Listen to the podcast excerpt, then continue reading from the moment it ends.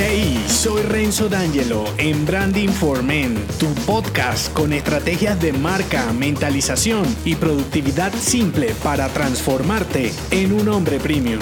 Bienvenido.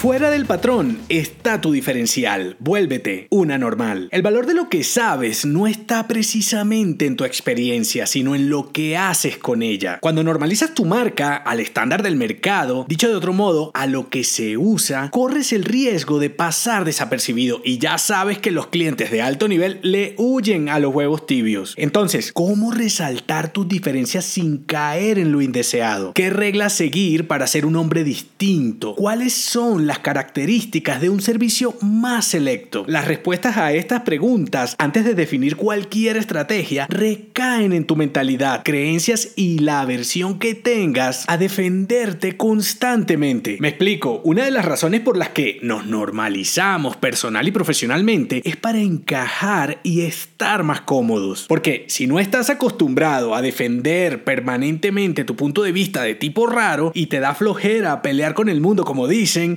entonces te rindes y haces lo mismo que los demás para no incomodar y sobre todo para no gastar energía. El problema con esta actitud de perdedor es que luego ganar la atención con similitudes y pocas diferencias de las personas que buscan algo premium será una odisea, no resaltarás del rebaño. Por eso te comparto algunas maneras de salirte del molde para llegar a quienes buscan algo especial y están dispuestos a pagar por ello. Tres criterios para destacar con tu marca personal el primero, mezclando. El segundo, profundizando. Y el tercero, divulgando. Voy por el primero, mezclando. De esto ya te he hablado en otros episodios, te los dejo enlazados. En vez de centrar tu distintivo en una habilidad, intercepta dos o tres fortalezas y conseguirás una mezcla única. Ahora, esto no quiere decir que combines actividades productivas en las que seas mediocre. Debes ser bueno en cada una de ellas por separado. Solo que no eres un genio para hacerme entender. El resultado debe ser una solución particular que tenga un espacio en el mercado y con la que puedas desnormalizarte. Segundo criterio, profundizando. Otra alternativa para ganar la atención en tu marca y construir adeptos exigentes es profundizar en soluciones que ya hay superficialmente en el mercado separadas. Entonces tu diferencial puede partir de la mezcla del criterio anterior y completar su atractivo con los niveles de especialización que manejes. Es decir, tú llegas más allá con mayor conocimiento y profundidad del tema que otros competidores y colegas. Último criterio, divulgando. Para completar la triada, los escenarios en donde te muevas también pueden ser una clave para romper el patrón del hombre común. Si aún con la mezcla y profundidad de tu experiencia no logras hacerte un espacio ante tu cliente genial, que lo dudo, tienes como cartas extras el lugar y la calidad de la comunicación. Yo prefiero atraer y aunque esto no te impide tener presencia en algunos lugares más populares, puede ayudarte si divulgas bien tu filosofía de servicio premium. ¿Qué puedes hacer ya? Identifica y fortalece los ingredientes selectos que formarán tu solución única, apetecida y anormal. Actualízate y especialízate en los temas que componen tu mensaje de marca para lograr que destaque tu nivel. Y por último, revisa y redefine los canales en donde tienes presencia. Allí puede estar la manera de diferenciarte y captar la atención de los mejores clientes. No se te olvide, fuera del patrón está tu diferencial. Vuélvete una normal. Si te gustó este episodio, déjame un mensaje con 5 estrellas en Apple Podcast y únete a mi clan si aún no lo estás en renzodangelo.me.